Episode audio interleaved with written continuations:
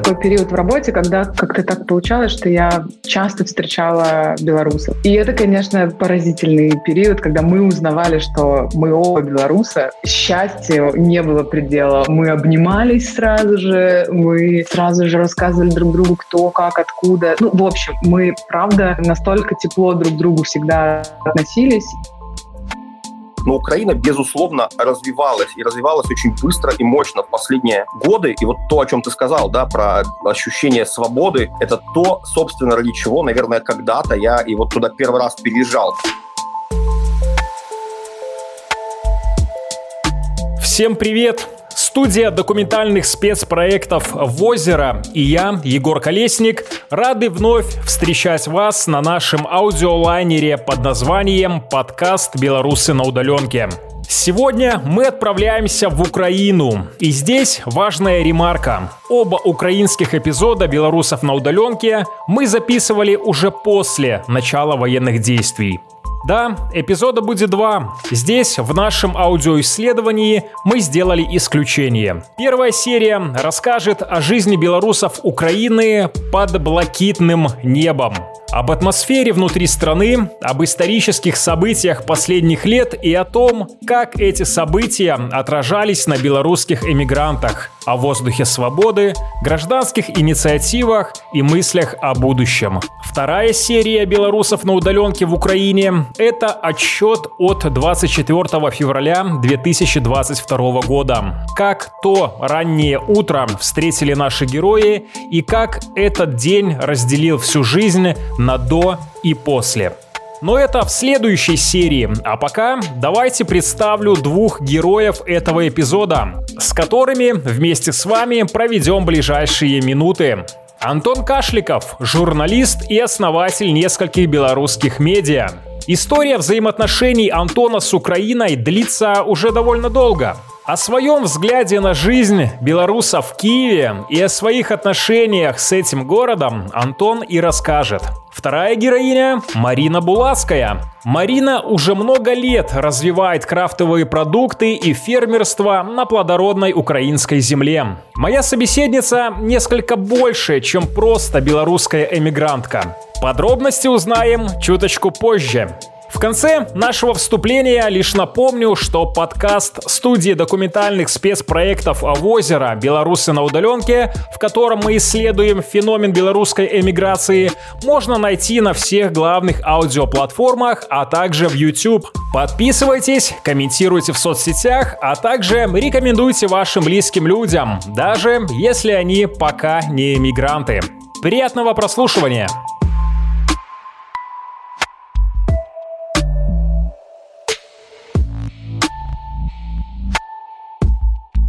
Марина, привет. И расскажи мне, пожалуйста, свой бэкграунд, когда это произошло, кем ты тогда была, как ты смотрела на мир, когда много лет назад покидала Беларусь и уезжала в Украину. Привет, Егор. Я переехала в Украину 14 лет назад, в 2008 году. Мне было 22 э, года. Какой я была в 22 года? Ну, слушай, познавала жизнь максимально, ходила на вечеринки в X-Ray и вообще на все, которые проводились в Минске тогда. А, очень любила музыку, у меня было очень много друзей, и они были такие разные, фотографы, музыканты. Это такая была очень интересная тусовка, а, знаешь, не каких-то, ну вот я бы не сказала, что это был там какой-то рекламный, например, да, бизнес или креативная индустрия. Тогда вообще мы не говорили таким образом индустрия индустрии. Это мы уже попозже выдумали для всего этого красивое определение. Но галерея У, бесконечные вот эти движи там, это все, это все я 14 лет назад. Э, у меня э, очень тесные связи с Украиной, бо я народилася у Львове, и зараз я у Львове. У меня украинка мама, папа белорус. Когда я переезжала в миграционной службе,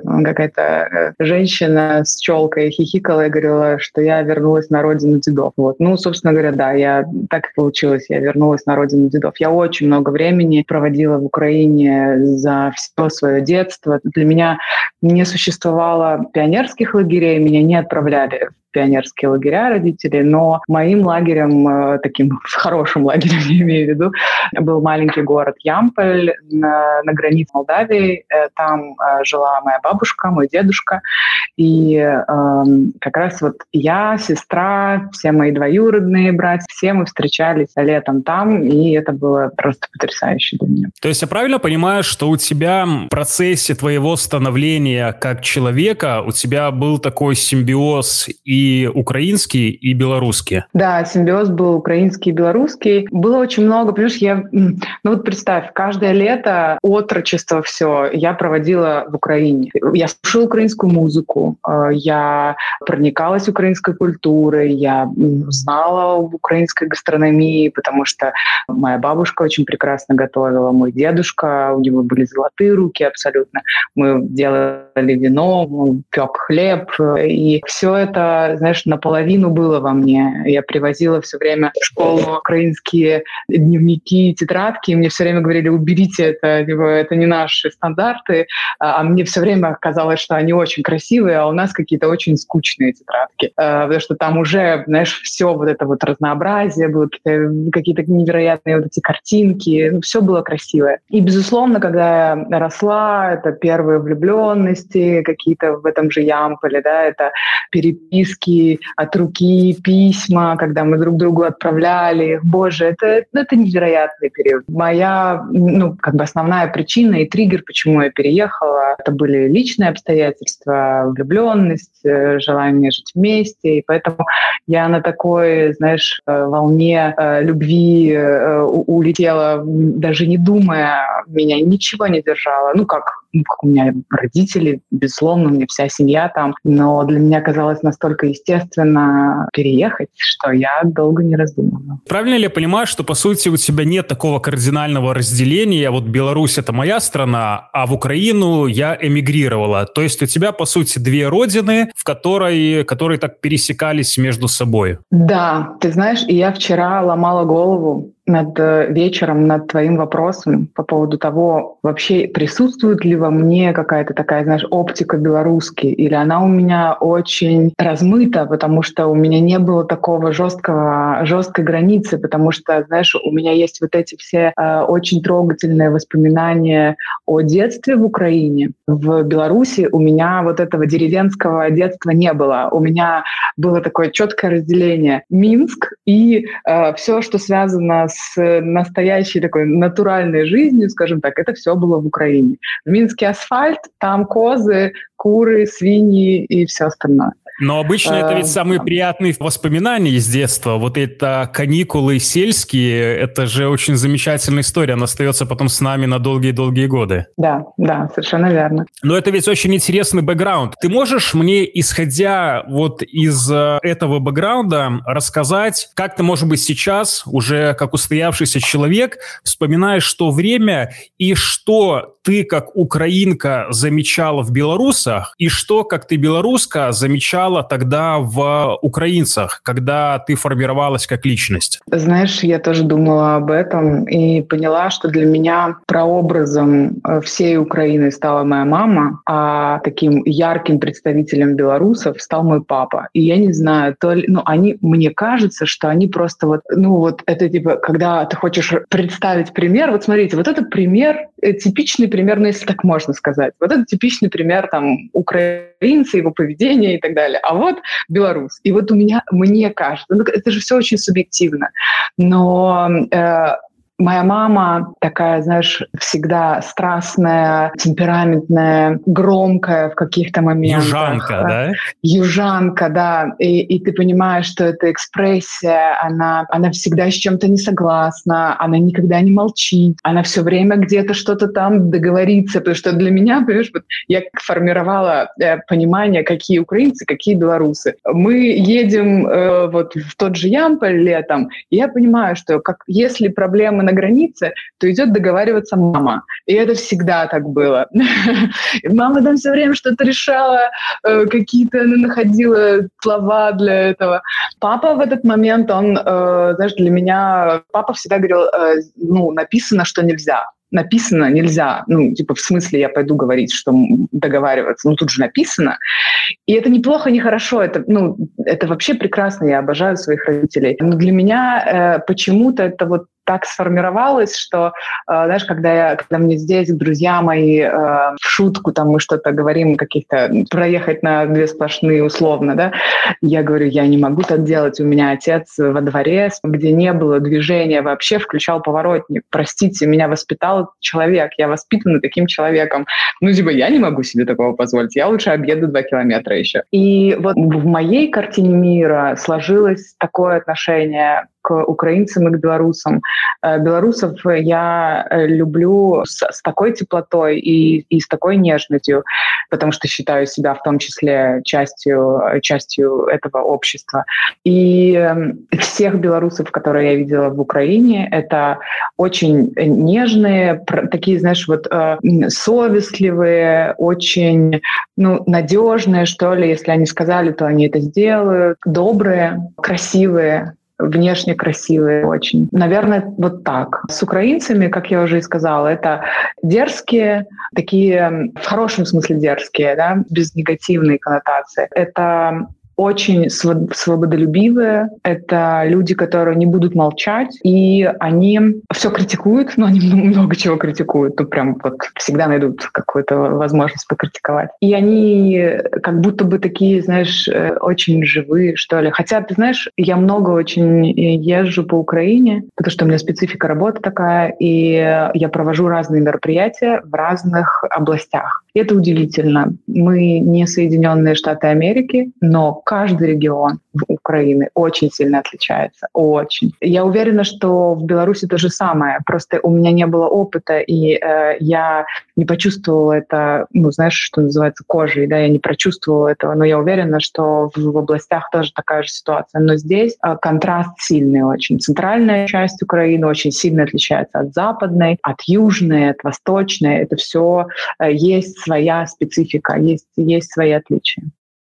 Да, я э, вообще провел, наверное, в Украине в общей сложности 4,5 года, прям вот постоянно там жил. Первый мой заезд был в 2007 я переехал туда работать журналистом, работал в общественно-политическом еженедельном издании и прожил там года три. В 2010 снова вернулся в Минск. Ну и вот вторая моя попытка близкого снова погружения в Украину была недавно, да, в 2020 осенью я переехал и, собственно, полтора года там прожил. Ты ведь туда поехал и с профессиональной целью открывать, пытаться открывать новое медиа украинское. Да, я в 2020 осенью, собственно, понял, что, наверное, в Беларуси будет все сложнее с э, медиабизнесом и с бизнесом вообще, и давно у нас была идея запускать какие-то проекты в Украине, и все время нам что-то мешало и что-то останавливало. В этот раз я подумал, что вот теперь, наверное, стоит попробовать это сделать. И я туда переехал. Несколько людей из нашей команды тоже перебрались в Украину. Мы нашли каких-то ребят на месте и, в общем-то, не, не спеша развивали там несколько медийных э, проектов. В целом было понимание того, что украинский рынок, несмотря на то, что война все это время шла, я понимал, что я переезжаю в воюющую страну. Он был, конечно, масштабный масштабней белорусского, масштабней того, с чем мы имели дело до этого. Другой вопрос, что на погружение в него, на налаживание каких-то контактов, э, связей, э, отношений с рекламодателями уйдет э, не один год. Да? Поэтому, переезжая, я понимал, что, наверное, нам нужно года три на то, чтобы как-то там встать на ноги. Ну и, собственно, за полтора года мы действительно вот как бы шли по нашему плану. Я понимаю, что если бы не война, то в целом как бы все было бы у нас хорошо с нашими украинскими проектами. А ты можешь мне пожалуйста, человеку, который очень давно, э, еще с детства не был в Украине, какая там была атмосфера? Потому что я у кого-то слышал такую цитату, что дайте этой стране еще несколько лет вот такого свободного воздуха, который там есть сейчас, и тогда это станет полноценно европейская демократическая страна. У тебя, когда ты приехал из Беларуси, было такое ощущение? Во-первых, жаль, что ты не побывал в, в Украине там в последние в последние годы, потому что я, кроме того, что вот я жил там когда-то давно, там 12 лет назад, переезжал снова недавно, я много раз туда приезжал, вот там и, и наблюдал, как страна меняется, как развивается. У меня там были и остаются близкие друзья. Вообще, последние 10 лет я туда часто приезжал, я приезжал в Киев, были какие-то знакомства и связи, и поэтому как бы я не было такого, да, что ты одно дело, когда ты приехал 10 лет назад и приехал спустя 10 лет, наверное, тебе кажется, что все радикально поменялось.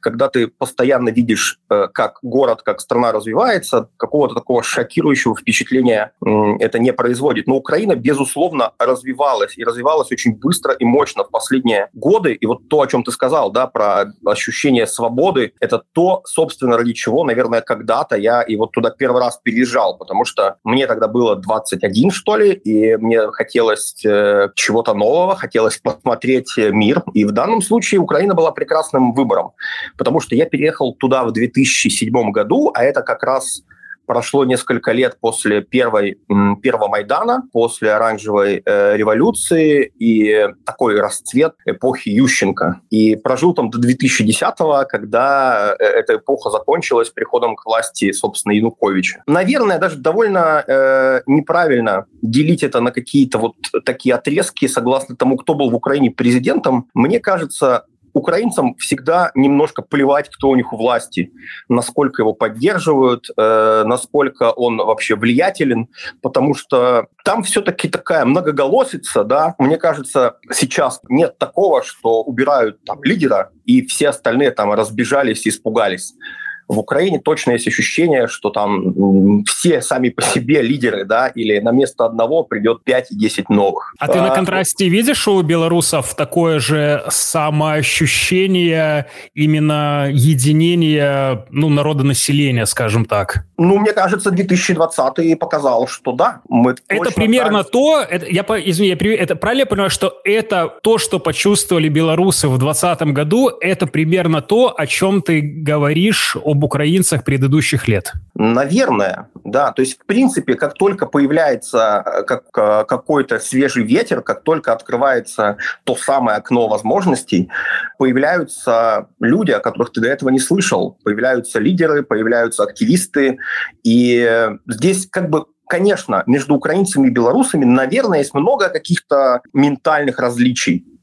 Я могу об этом тоже порассуждать, да. Мне кажется, что ну, у меня есть такая полу, полушутливая теория, но мы скорее северяне, мы скорее относимся к скандинавам, мы белорусы. А украинцы это скорее скорее южане. Это другой темперамент, это другой способ принятия решений, местами другая коммуникация. И это все основано на... Понятно, что это очень-очень э, примерная теория, да, но все-таки северяне, они такие более собранные, более продуманные, ну, потому что они всегда жили в, э, в таких условиях, что, например, если ты загуляешь и, не дай бог, уснешь на морозе, то, скорее всего, ничем хорошим для тебя это не закончится. А условный юг — это всегда некая сиеста, ничего страшного не случится, ну, поспишь немножко на скамейке и утром придешь придешь домой веселенький и счастливый. Твоя такая метафора, то, как украинцы относятся в целом к жизни, к бизнесу, там, я не знаю, к дружбе, к правительству, ко всему остальному, либо поправь меня. Да, в том числе. То есть мне кажется, что точно украинцы гораздо быстрее ввязывались, там, ввязываются в какие-то проекты. Белорус, наверное, скорее будет сначала долго что-то высчитывать, проверять, э, сходятся ли там показатели, советоваться с друзьями, экспертами. В данном данном случае украинец скорее начнет делать и в процессе выяснит, получается или нет. Если получается, класс, все понеслось. Если нет, ну, мы попробовали. И это очень круто работает. Здесь история не про то, что мне хочется там подчеркнуть какие-то там сильные стороны украинцев, которые я наблюдаю, или сравнить это. Потому что на самом деле в, в Украине я наблюдал долгое время такой довольно странный для меня культ белорусского. Во-первых, до 2020 года постоянно можно было слышать респекты тому, насколько в Беларуси все хорошо, насколько там вкусно, насколько там чисто, и какой как бы батька, э, значит, молодец, да. И Давай назовем это феномен чистых проспектов, да? Что-то такое. И было довольно как бы сложно каждый раз рассказывать, ну, может быть, ребята, все-таки все не совсем так, как вам представляется и так далее. Самое интересное, что и после 2020-го это ощущение не сильно поменялось. То есть, да, какая-то прогрессивная публика, которая следит за новостями, понимала, что такое Беларусь, что такое белорусское государство, но ты едешь в такси или ты идешь к врачу и что-нибудь снова слышишь о том, а, ты из Минска, ну, у вас там так хорошо, а у нас такой бардак. Антон, я все-таки на секундочку тебя хочу вернуть к тому, у нас подкаст о белорусских иммигрантах. У нас были записаны выпуски с других континентов, с других вообще культурных идентичностей стран. Все-таки украинцы, пусть ты говоришь, говоришь, что это как бы разные славяне, назовем их условно южные и северные, но все равно такие или иначе мы близки по своему плюс-минус менталитету, языку. Но белорусы в Украине – это ведь огромное количество людей. Ты можешь мне рассказать, чем они занимались в тот твой первый приезд, а сейчас, и вообще, как этот организм белорусы в Украине эволюционировал за все эти годы? Когда я приезжал э, в Украину жить в 2007 году, не знаю, я об этом не задумывался. У меня были знакомые э, из Беларуси, которые где-то просто работали там в медиа, в рекламе в Украине, но какой-то суполки, да, какого-то комьюнити не было. Однажды я порадовался и повеселился, когда прочитал в каком-то глянцевом журнале интервью Димы Шепелева, такого белорусского изначально телеведущего и радиоведущего, который в тот момент строил карьеру еще в Украине, когда неожиданно он упомянул меня как писателя из Беларуси, который сейчас живет в Украине, хотя, в общем-то, лично мы знакомы не были. Ему задали похожий вопрос о том, что вот как вы здесь в Беларуси живете, и он назвал несколько имен, в том числе меня, я очень повеселился. Но в целом, конечно, белорусы просто переезжали, устраивались на работу и делали какие-то дела. После 2020 года ситуация была уже принципиально другая, потому что в Украину поехало действительно очень много белорусов. Некоторые уезжали экстренно, некоторые уезжали как бы заблаговременно, и Украина была, наверное, для многих самым простым способом эмиграции из Беларуси. Там было достаточно легко легализоваться, уже существовали какие-то организации, которые помогали как минимум советами, рекомендациями, как это делать. И в какой-то момент я поймал себя на мысли в каком-то баре, когда я сидел в окружении своих там знакомых, друзей, приятелей из Минска, что вполне такой компании мы могли собраться пару лет назад где-нибудь в баре «Хулиган» или в заведении «Энза». Но мы уже были в другой стране. Было много каких-то инициатив внутри белорусских, потому что у меня все-таки была немножко другая ситуация. У меня был свой круг общения среди как бы местных ребят, среди э, украинцев, но для многих, кто просто переезжал, для них, конечно, вот это белорусское комьюнити было таким важным фактором поддержки, помощи, возможности найти работу, жилье и так далее. Поэтому я знаю точно, что были какие-то регулярно встречи, вечеринки, концерты, открывались э, белорусские заведения, которые тоже каким-то образом вокруг себя аккумулировали, да, такие белорус, белорусские тусовки. Но людей было действительно много. Нельзя было сказать, что все где-то в одном месте, да, там собираются. Люди тоже делились по каким-то своим интересам. Были какие-то чатики журналистов, были чатики ребят из IT, были активисты где-то общались. То есть, ну, в общем, какая-то параллельная просто инфраструктура существовала. Я глобально в ней не участвовал. Да, я наблюдал это скорее со стороны. Я сходил на несколько концертов.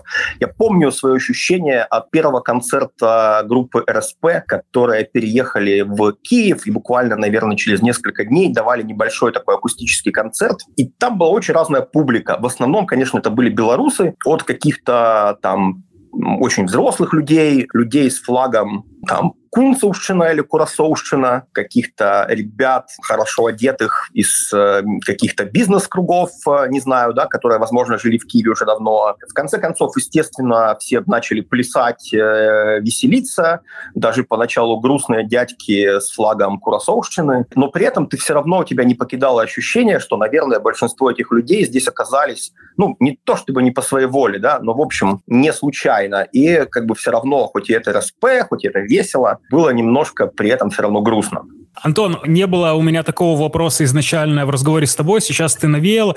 Э, когда белорусы после 2020 года приезжали в Украину, организовывали там свои, ну, скажем так, микродиаспоры, и вот эти флюиды культурно-творческие распространяли на таких же белорусов, как они. Это влияло на местных жителей, на украинцев, которые начинали узнавать культурные бренды и творческие, любые какие-то креативные белорусов? Сложно сказать. Во-первых, важный момент, да, что я, наверное, все-таки говорил здесь больше про какую-то киевскую диаспору, но при этом и в других больших городах тоже были, были свои как бы белорусские тусовки. Да, точно много людей было во Львове, точно были люди в Одессе. Мне кажется, что, во-первых, украинцы относились к белорусам максимально лояльно, максимально симпатией и эмпатией, да, по крайней мере, до 24 февраля 2022 года, когда белорусские номера на машине уже резко стали проблемой, как и твой белорусский паспорт по очевидным, понятным причинам. Открывались белорусские бары, как я говорил, и э, они, ну, как бы это такая история про какое-то медленное, медленное обогащение. Да? Например, бар «Фино», который открыл Влад Луневич, известный минский э, ресторатор, открыл его в Киеве. Это был просто такой классический, очень приятный, очень качественно сделанный бар, в котором, в общем-то, не было акцента на том, что его делают э, белорусы и белорусская команда. Да, ребята в интервью рассказывали украинским медиа о том, что мы белорусы и так далее, но другой пример – это э, история бара «Торвальд», витебского бара «Торвальд», который фактически просто переехал в Киев и открылся там, ну, там даже с белорусским меню, то есть э, с акцентом исключительно на диаспору, ну, не исключительно диаспору, но как бы в основном на нее, что это вот белорусский бар. То есть примерно, как знаешь, в Нью-Йорке есть районы Little Italia, Чайнатауна, то по чуть-чуть из-за того, что массово белорусы начали переезжать в разные города Украины, какие-то такие маленькие анклавчики, пусть это мини-бар, какой-то культурный хаб, можно было иногда встречать. Да, конечно, но, но при этом Украина Украина же действительно очень большая страна, и нет такого ощущения, что туда приехало там тысячи или десятки тысяч белорусов, и они прям стали какими-то очень, очень явно заметными.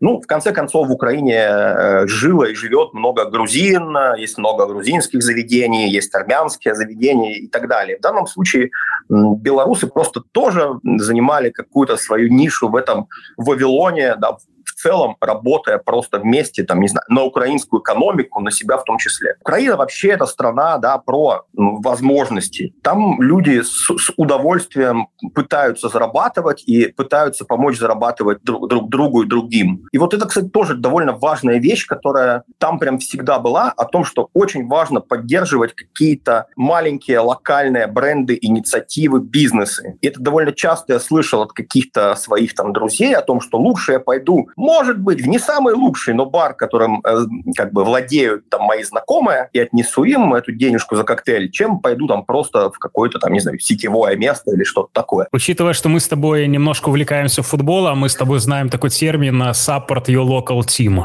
Абсолютно только это касалось в данном случае да, баров, кафе, магазинчиков, брендов, книжных магазинов и так далее, там, издательств. Это история, которая на самом деле сильно запустилась после 2014 в Украине, после того, как страна пережила Евромайдан. Вместе с тем был очень мощный подъем. Снова люди как бы осознали себя украинцами, те, кто, возможно, об этом не задумывался, снова начали запускать какие-то дела, какие-то проекты. И там вот Киев за последние там, 7 лет э, действительно, например, расцвел и изменился. В том числе эти процессы начались после страшного 2014 -го. Но точно в Украине не было негатива к белорусам, например, или к армянам, или к грузинам, или к кому-то еще.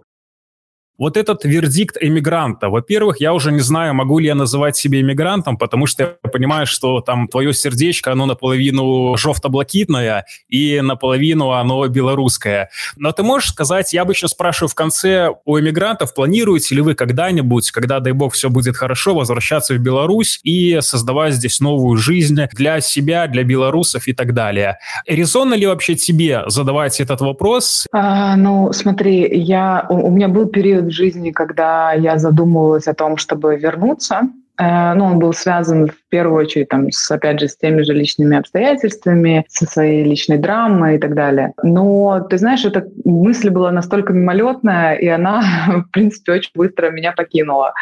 Не знаю, как меня это характеризует как гражданку Беларуси, потому что все-таки паспорт у меня все еще белорусский, но мне кажется, что понятие гражданина это все-таки чуть-чуть э, шире, и, э, на мой взгляд, это такие, знаешь, ну, как бы это ответственность за страну, это мысли и интересы, потому что сейчас я ответственна и чувствую, что я ответственна за интересы Украины, я внутри этой страны, а, я хочу делать так, чтобы здесь э, было лучше, я и делаю так, чтобы здесь было лучше, я не уехала в период войны. А поэтому в этом плане, знаешь, мне сложно, сложно оценить вообще, насколько я могу говорить о себе как об иммигрантке, да, это правда. И представить сейчас себе ситуацию, в которой я бы вернулась в Беларусь, мне тоже достаточно сложно. Но, скорее всего, это связано уже с привычным размахом каким-то, да. Вот мне нравится, я вот по себе поняла, что я человек большого города. Мне очень комфортно в большом городе. А Киев — это прекрасный большой город с возможностями, с хорошими людьми, рынком, хорошим рынком э, и тем, что я уже понимаю местный контекст. И э, а для маркетолога в том числе это очень важно. Важно понимать вот эти культурные коды, которые здесь есть. Важно понимать, что важно для людей, что не важно. И ты знаешь, мне кажется, что если бы я сейчас вернулась в Беларусь, я бы чувствовала себя немного растерянной в силу того, что э, я настолько глубоко занырнула в э, украинскую реальность, и все-таки это треть моей жизни. Это, ну вот как, как ни крути, я треть своей жизни прожила в этой стране. Мне кажется, что вот уже найти себя в Беларуси при всей моей огромной любви к Беларуси, э, при условии того, что там живут мои родители, моя семья, наверное, мне будет сложно. Ну и будем тем поколением людей, которых не разделяют ни границы, ни языковые преграды космополитами. Да, согласна.